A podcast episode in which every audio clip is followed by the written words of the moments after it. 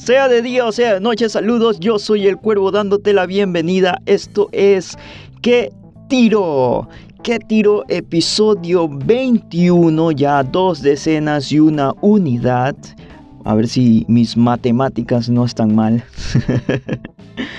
saludos, saludos a todas aquellas personas que siguen escuchando y acompañando este programa, este show, que trato de hacerlo de la mejor manera posible, entretenida y dándote eh, un par que otras noticias eh, relevantes al mundo del cine y por ahí también uno que otro especial, ya sabes, ahí está todo toda la información de ese especial que hice acerca de el, lamentable eh, fallecimiento de Halina Hutchins en el set de Rust. todavía lo sigo mencionando porque no puedo creer que me, me matara investigando tanto. Pero bueno, Nada, eh, llegados al episodio 21, pues volvemos a las andanzas, ¿no? Ahí, siempre mayoría de edad. 21 eh, para beber ya su buen alcohol, estar en sus barcitos. Y nada, eh, feliz Halloween para quienes celebren pues la fecha de All Hallows Eve. Y feliz día del escudo para quienes tengan ese espíritu patriótico. Vamos con los titulares del día de hoy inmediatamente. El primero, Alec Baldwin y sus primeras declaraciones al público sobre el caso Rust. Y se prohíbe el canguil para el 2022, así es. Como lo estás escuchando, la Warner quiere poner en marcha una nueva estrategia ocupada la silla de dirección para el siguiente filme de El hombre lobo. ¿Por quién será? Y, y, y la joven y bellísima cubana Ana de Armas a las armas y en zapatillas de ballet. ¿eh? y si hay tiempo, por supuesto, un par de yapitas y terminamos con un dato que te podría estar interesando para el día de hoy. Halloween, bueno, entonces vamos, vamos con lo que les decía sobre estas primeras declaraciones que hace Alec Baldwin después de más de una semana pasado el hecho pues finalmente el actor que se encontraba por el área de Manchester en el estado de, Vermont, allá en los United, eh, estaba por ahí em, en una salida con su familia y bueno, decidió dejar de conducir un instante para hablar con eh, los fotógrafos que lo seguían y así hacer sus primeros comentarios en cámara sobre lo acontecido durante esos días o declaraciones pues posteriores a toda esta circunstancia. Mientras Hilaria, Hilaria Baldwin, que es obviamente la esposa de él, pues filmaba las declaraciones de su esposo solo por seguridad, cualquier cosa que eh, siempre suelen sacar de contexto de pronto los medios. Alec Baldwin comentó que Halina Hutchins era su amiga o la consideraba su amiga y que el primer día que llegó a Santa Fe invitó al director Joel Sousa y a Halina a una cena para conversar sobre este proyecto. Eh, decía Baldwin que estaban armando un súper buen equipo, que estaban comprometidos para realizar un gran filme. También aclaró que la oficina del sheriff del condado pues le pidió no emitir declaraciones de lo ocurrido mientras las investigaciones seguían su curso, pero que constantemente todos los días está hablando con la policía. Entre estos cuatro minutos de declaraciones de Baldwin, pues su esposa Hilaria, de tanto en tanto, como que interrumpía las declaraciones para recordarle que no diera detalles, hasta que en un punto, hasta que en un punto, pues Baldwin le dijo, ¿me puedes hacer un favor? Cállate los... No, mentira. No, no le dijo, ¿me puedes hacer un favor? Déjame contestar las preguntas, porque cada rato estaba como que, Baldwin, Baldwin, recuerdo no detalles, no detalles. pues sí, pues sí, en, algún punto, bueno, tampoco que tanto así, porque igual conocemos el carácter de Alec y no es como que alguien muy... desde mucha paciencia, ¿no? Pero igual él se refirió a su encuentro también con Matthew Hutchins o Matt Hutchins, el esposo de Halina, y con Andros, pues el pequeño niño de 9 años, y dijo pues que estaba completamente abrumado por el dolor y la pena de haber perdido pues a quien fue su compañera de vida. Eh, Matthew pues le contaba eso a Alec Baldwin en esa conversación que tuvo y que bueno, en algún punto fueron registradas a través de fotógrafos ese encuentro entre Baldwin, el esposo de Halina y el pequeño niño. Baldwin dijo que lo ocurrido en el set eh, fue algo que pasa uno en un trillón de veces, ¿no? Pues así lo, así lo manifestó, ¿no? Tampoco un trillón de veces. y pidió, eh, o bueno, alentó a que se crearan nuevas medidas de seguridad para los rodajes. Me imagino que en cierto sentido, en cierto modo, según yo asumo que está insinuando que las medidas que actualmente rige eh, pues los rodajes en cuanto al uso de armas o seguridad del crew pues no son suficientes. Pero aún así, con esos que no son suficientes, pues a ver, ya sabemos las cagadas que hubo durante el rodaje de esa película. Si no la sabes, de nuevo, te recomiendo escuchar el episodio 20, el especial. Al mismo tiempo, pues Baldwin preguntó como que cuestionó un poco esta situación de la forma, digamos, tan libre como se permite, pues, disparar tranquilamente cualquier tipo de proyectil en, los sets, eh, tanto de televisión como de películas. Y él decía, pues, cuántas balas no se han disparado en los sets de películas y de series de televisión en los últimos 75 años, ¿no? Decía probablemente más de un billón y casi nunca ha habido acontecimientos como estos, ¿no? Pero recalcaba eso en el sentido de que durante este tiempo pues parece que es bastante permisible o fácil decir, ok, necesitamos armas en el set, consíganos armas para disparar. Vamos con la siguiente, se prohíbe el canguil, te hablaba de que se prohíbe el canguil para el 2022. No más canguil para la Warner. ¿Por qué? porque llega a su fin definitivo la estrategia híbrida de exhibición de películas, ya saben, este tipo de estreno simultáneo en cines y en su plataforma HBO Max, nombrada en inglés como el Popcorn Project. De ahí viene la referencia al canguil, ¿no? No más y no va más esta movida, ¿no? Ideada por Jason Killer, jefe de Warner Media. El Popcorn Project fue un experimento creado con dos objetivos.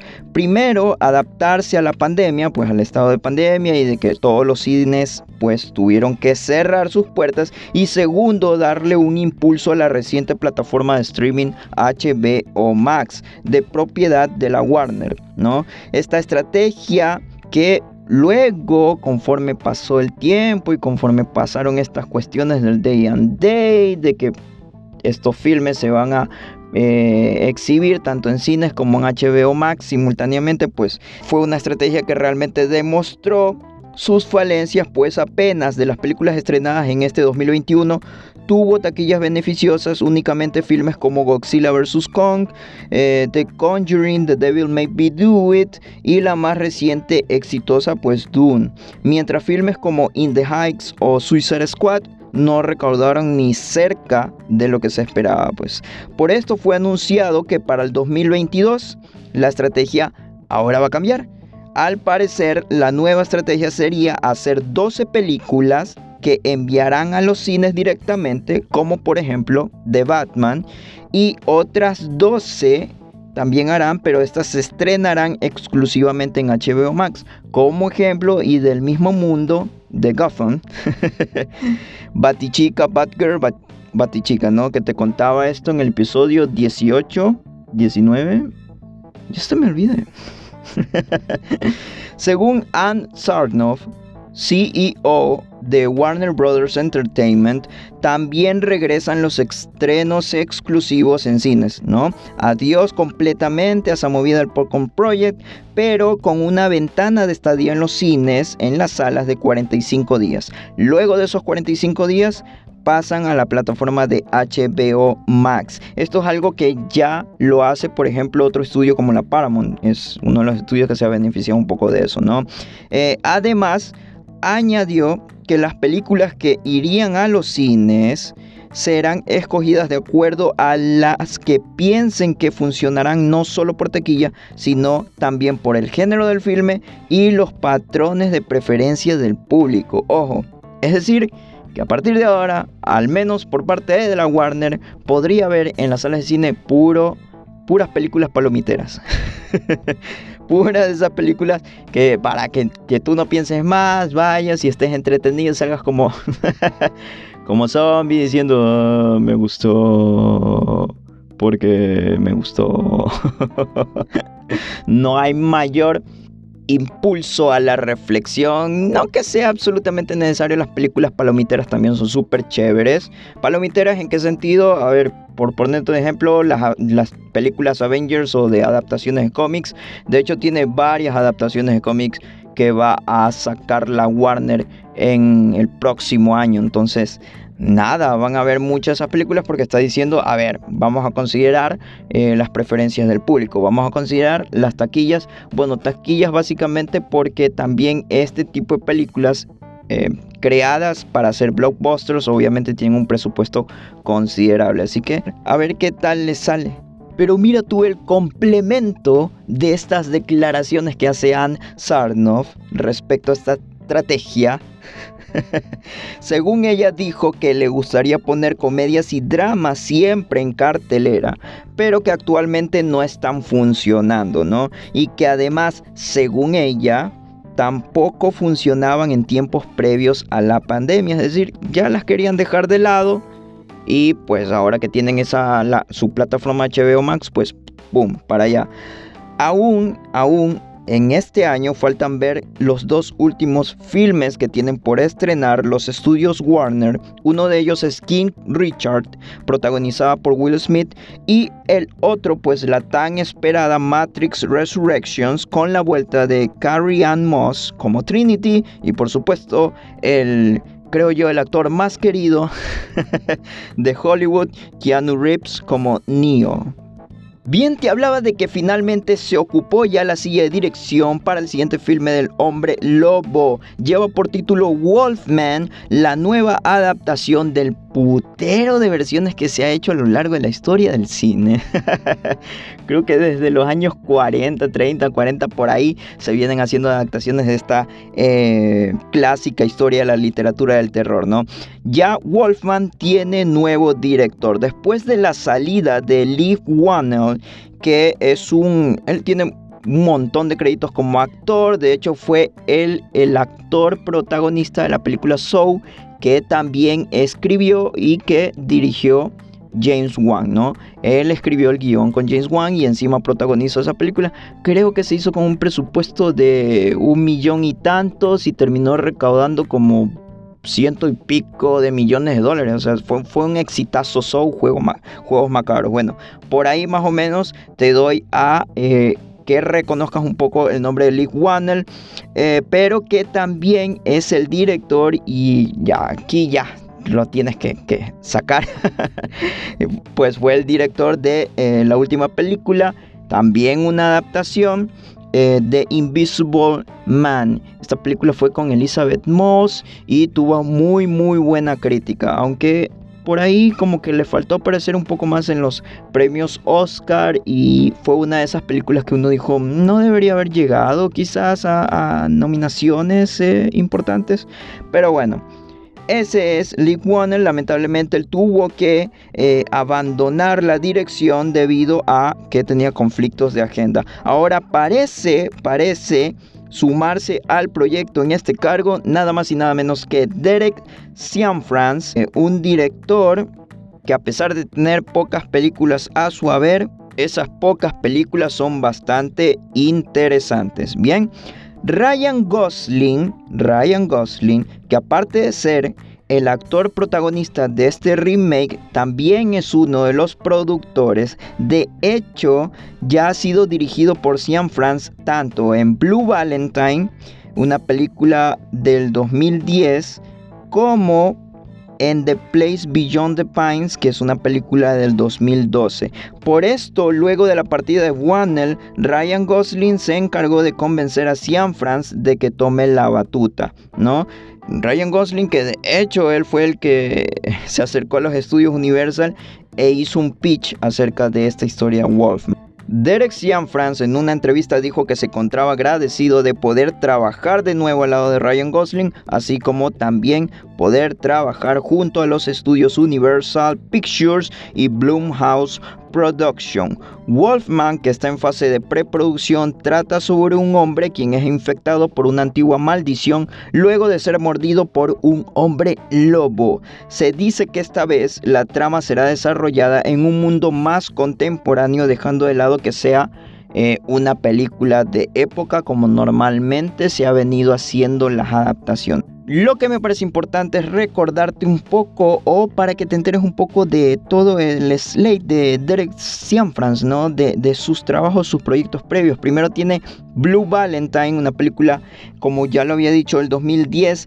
En esta estelariza Ryan Gosling y Michelle Williams. Es una película por la cual ambos, eh, el actor y la actriz, fueron nominados a los Golden Globe. Michelle Williams también, aparte de eso, fue nominada a un Oscar a Mejor Actriz. Derek por su parte tuvo dos dominaciones en el Festival de Cannes, uno a la Golden Camera y el otro al Uncertain Regard. Además de que esta película fue nominada al Grand Prix de Sundance. El otro trabajo que tiene es The Place Beyond the Pine. Aquí en cambio, aunque no tuvo tanta preponderancia, pues este es un filme eh, que muchos recuerdan por esa postal de su personaje junto al de Eva Méndez con quien eh, comparte el protagonismo y al bebito, no es este es este Ryan Gosling rubio lleno de tatuajes, más o menos por ahí lo está sacando. La última película que dirigió, que dirigió fue The Light Between Oceans. De hecho, yo me vi esta película y a mí me gustó mucho. La estelarizan Michael Fassbender y Alicia Vikander. Es una película del 2016. A mí me gustó mucho. Es bastante contemplativa, pero súper. Es como un thriller bastante, bastante interesante. Incluso, incluso esta película fue nominada a León de Oro en el Festival de Venecia del 2016. Otro de sus últimos trabajos, pues, eh, fue la tan, digamos, bien recibida por la crítica, pero esta serie de televisión, I Know This Much Is True, una miniserie de seis episodios estelarizada por eh, Hulk, ¿no? Por Mark Ruffalo, quien a la final ganó un Emmy y un Golden Globe por su actuación en esta eh, miniserie. Pues, y el último trabajo de Derek Cianfrance, de hecho creo que es uno de los más importantes y relevantes, fue a nivel de guion, porque él resulta que fue nominado un Oscar a Mejor Guión Original por la película Sound of Metal, donde esta película pues tuvo tanto éxito que eh, fue nominada a seis premios Oscar, incluyendo Mejor Película, Mejor Actor de Reparto para Paul Ratchie, en mejor actor pues fue para Riz Ahmed y bueno de esos ganó este dos Oscar uno en edición y el otro en sonido. También asimismo ganó dos BAFTA en esa misma categoría. Un último dato extra entre los compromisos del anterior director Lee Wannell eh, que por ahí más o menos podría ser esos conflictos de agenda de, que, de los que se hablaban. Están una serie de televisión, pero también están, ojo, el remake del filme Escape de Nueva York, película que en 1981 fue dirigida por John Carpenter y estelarizada por Kurt Russell. Así que vamos a ver qué tal sale ese remake. Yo no le tengo mucha fe, sinceramente, porque esa es una de las películas que se ha convertido en, una, en un filme de culto.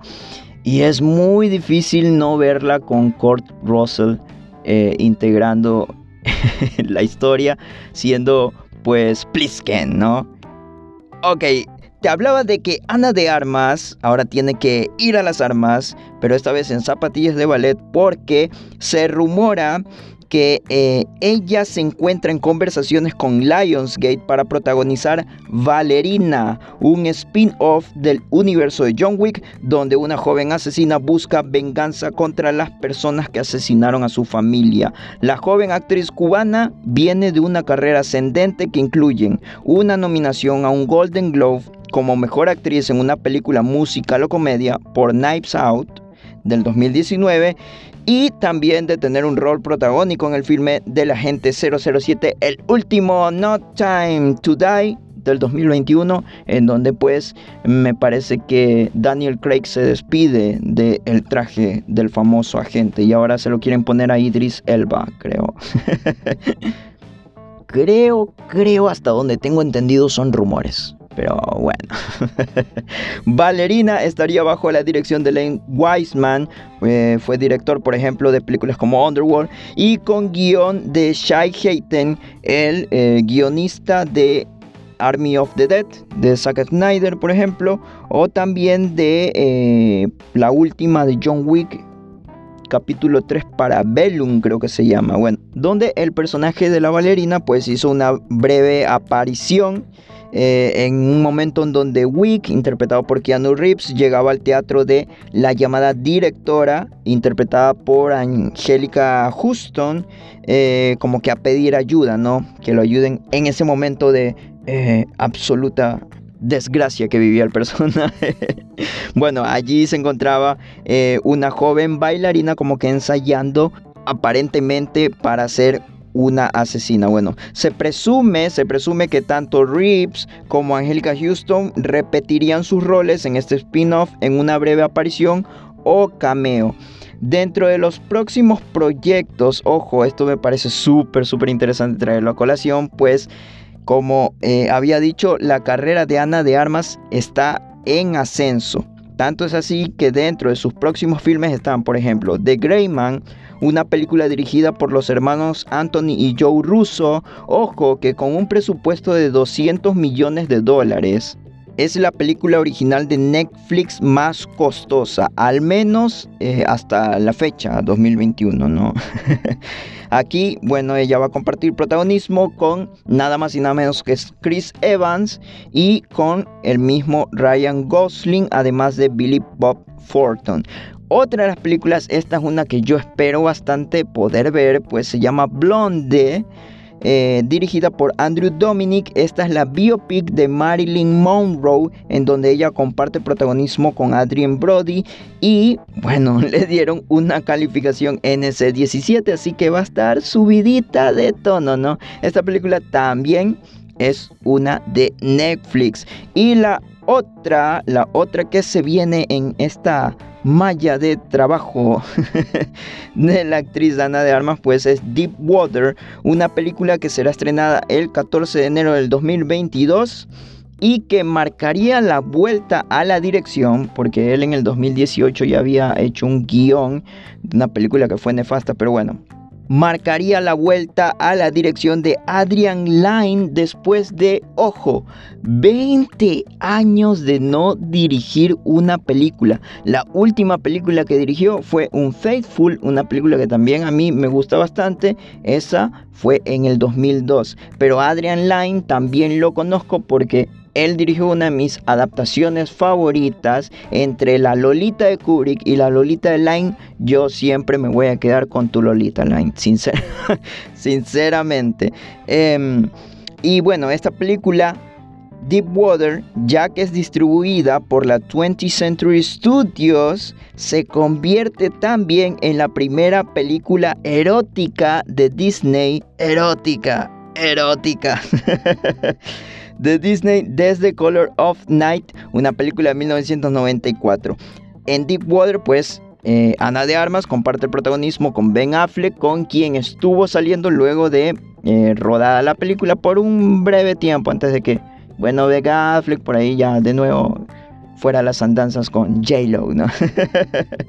Dato extra, Ana de Armas ha trabajado como compañera de reparto de Keanu Reeves en filmes como Knock Knock del 2015 y Exposed del 2016, así que conoce, conoce al señor John Wick en persona. Terminemos entonces con las yapas porque te cuento la verdad detrás de Good Will Hunting y cómo jodieron a Robin Williams, ¿ok? Yo cuando leí esto me arreché, aunque de todas maneras es un asunto de dinero, así que no me arreché tanto. Sucede que gracias al nuevo libro de Kevin Smith, Kevin Smith Secret Stash, así se llama, ahora sabemos que la exitosa película Good Will Hunting de 1997 fue sacada de los cines porque si seguía ganando dinero al rebasar la marca de los 100 millones de dólares a nivel local, Robin Williams, según su contrato, tendría una mayor parte de la taquilla y de hecho bastante considerable. Kevin Smith cuenta que como coproductor ejecutivo del filme fue privado de ciertos detalles, pero que luego de que se le hizo raro que Miramax Miramax, compañía fundada por los hermanos Weinstein, eh, ese apellido nefasto, Harvey Weinstein, Bueno, luego de que Miramax sacara la película de los cines cuando todavía estaba recaudando bastante dinero, entonces hizo que Smith empezara su propia investigación. Él encontró que la razón fue que el estudio hubiese estado obligado a otorgarle un mayor porcentaje de la taquilla a Robin Williams si lograba rebasar la marca antes mencionada. Según Smith, en promedio Williams empezaría a llevarse de cada dólar ganado Hafana Hafana, la mitad. Good Will Hunting fue una película dirigida por Gus Van Sant, nominada a nueve premios Oscar, incluyendo Mejor Película y Mejor Dirección, de los cuales ganó dos. En Mejor Guión, pues ahí se, se lo llevaron pues Matt Damon y Ben Affleck, y también ganó a Mejor Actor de Reparto, pues quién no, si el gran, el gran Robin Williams, que yo creo que él debió haber ganado, por ejemplo, un Oscar a Mejor Actor Principal por eh, Good Morning Vietnam, o también por su participación en Fisher King. Qué buenas películas. Cómo se extraña Robin Williams. Bueno, yo, no sé tú. Harvey Weinstein, que por cierto, dato adicional, actualmente sigue cumpliendo una sentencia de 23 años por asalto sexual en primer grado y violación en tercer grado. Púdrete en la cárcel, Weinstein. Bien, Llega el S en Argentina, te hablo de la decimoctava edición del Encuentro de Cine Europeo en Argentina que se realizará de forma virtual y con acceso libre y gratuito, porque así le gusta al pueblo, ¿no? Desde este primero de noviembre al 30 de noviembre, este encuentro se realizará en dos etapas. Primero el S Primavera que está en este noviembre y luego el ese otoño que se va a realizar en mayo del 2022 porque en ese mes se celebra el día del eurocentrismo. Perdón, perdón, el día de Europa. Para esta S primavera la programación está integrada por varios eventos que incluyen proyecciones online de 14 películas provenientes de 13 países invitados entre ellos Alemania, Austria, Bélgica, Dinamarca, Eslovenia, España, Finlandia, Francia, Grecia, Irlanda, Italia, Polonia y Portugal. Estas películas son aportadas por las embajadas e institutos culturales de los Estados miembros de la Unión Europea.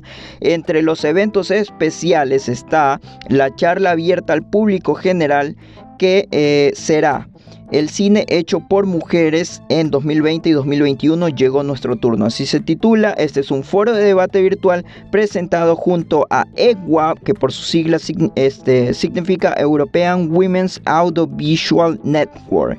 Este hará un repaso por los principales títulos de realizadoras mujeres estrenados en 2020 y 2021 y acompañar a la audiencia en la reflexión acerca del rol de las mujeres en la industria, sea haciendo películas, premiándolas o escribiendo sobre ellas. Este dato pues lo saco de eh, la web oficial del evento. También dos clases abiertas que van a ser online estarán orientadas principalmente a estudiantes y profesionales de la industria cinematográfica. Serán clases sobre coproducción internacional y distribución y comercialización internacional de cine. Toda esta programación tú la puedes revisar en la web oficial del encuentro cineueargentina.com. ¿Ok? Te paso el dato. Entonces, ¿recuerdas la película I Know What You Did Last Summer? ¿No? La película dirigida por Jim Gillespie en 1997. Sé lo que hicieron el verano pasado en latino. pues bien, Kevin Williamson Kevin Williamson, que fue el escritor de ese guion, eh, escribió precisamente I Know What You Did Last Summer antes de su otro éxito como guionista, Scream de 1996. Scream, ¿conoces Scream? Obviamente conoces Scream. Aquí viene lo curioso. I Know What You Did Last Summer fue un guion que él no pudo vender. Lo escribió antes de Scream. Él no pudo vender el guion. Fue a todos los estudios y le dijeron, no, lo sentimos, ya los slashers no están funcionando, bla, bla, bla, bla. No le quisieron comprar el guion. Pero luego él escribe Scream logra vender el guion y es un exitazo de 1996 y tras el éxito en la pantalla grande de este, que se supone que es un guion escrito posteriormente a I Know What You Did Last Summer, Columbia Pictures compró entonces inmediatamente el guion que nadie quería comprar a principios de los 90. Esta es la razón por la que muchos críticos y fanáticos sintieron que el guion de Sé lo que hicieron el verano pasado fue un gran retroceso en la habilidad como guionista de Kevin Williamson en comparación a Scream que la consideraban más inteligente e innovadora. Pero, pero ahí está lo curioso. Precisamente, precisamente Scream es más inteligente e innovadora porque es un segundo guion. Solo que no lo compraron a I Know What You Did Last Summer. Bien, esto ha sido entonces todo por el día de hoy. Espero que te hayas entretenido un poquito sabiendo estas, este par de noticias que te he traído en este episodio 21. Esperando que tengas un inicio de semana bastante bueno o mejor de lo que fue el anterior, por lo menos, y que sigas en la lucha de cualquier cosa o cualquier proyecto que estés emprendiendo o cualquier trabajo en el que ya estés. Así que saludos a todas las personas que escuchan el programa y que lo que le dan like. Eh, así que muchas gracias. Ayúdenme con más likes, ayúdenme con más escuchas, evangelicen a otras personas a que pertenezcan a esta hermosa legión de cuervos. y ya saben, lo mismo de siempre. Puedes denle like a la página Que Tiro Podcast en Facebook que Tiro Podcast en Facebook. Y eh, pues pueden seguirme a mi cuenta personal en Instagram, que de hecho ya es la cuenta de que tiro. Eh, yo no publico tantas cosas personales. arroba bendito cuervo maldito. Arroba bendito cuervo maldito. Ahí pueden encontrar publicaciones. Y eh, pues cada vez que yo esté subiendo un nuevo episodio. Así que gracias a la gente que me escucha a través de las diferentes plataformas de Spotify, Apple eh, Anchor, etcétera, etcétera, etcétera. Eh, greetings from Ecuador to the people of Thailand and Bangkok. Thank you very much for listening this podcast and to the people in the United States. Gracias a todas las personas en cualquier país en el que te encuentres por escuchar este podcast. Así que nos estaremos escuchando en otra emisión de esto qué es el lugar, a dónde vienes, para que un cuervo te cuente qué tiro. Gracias. Chao. Bye. Adiós. Farewell, farewell.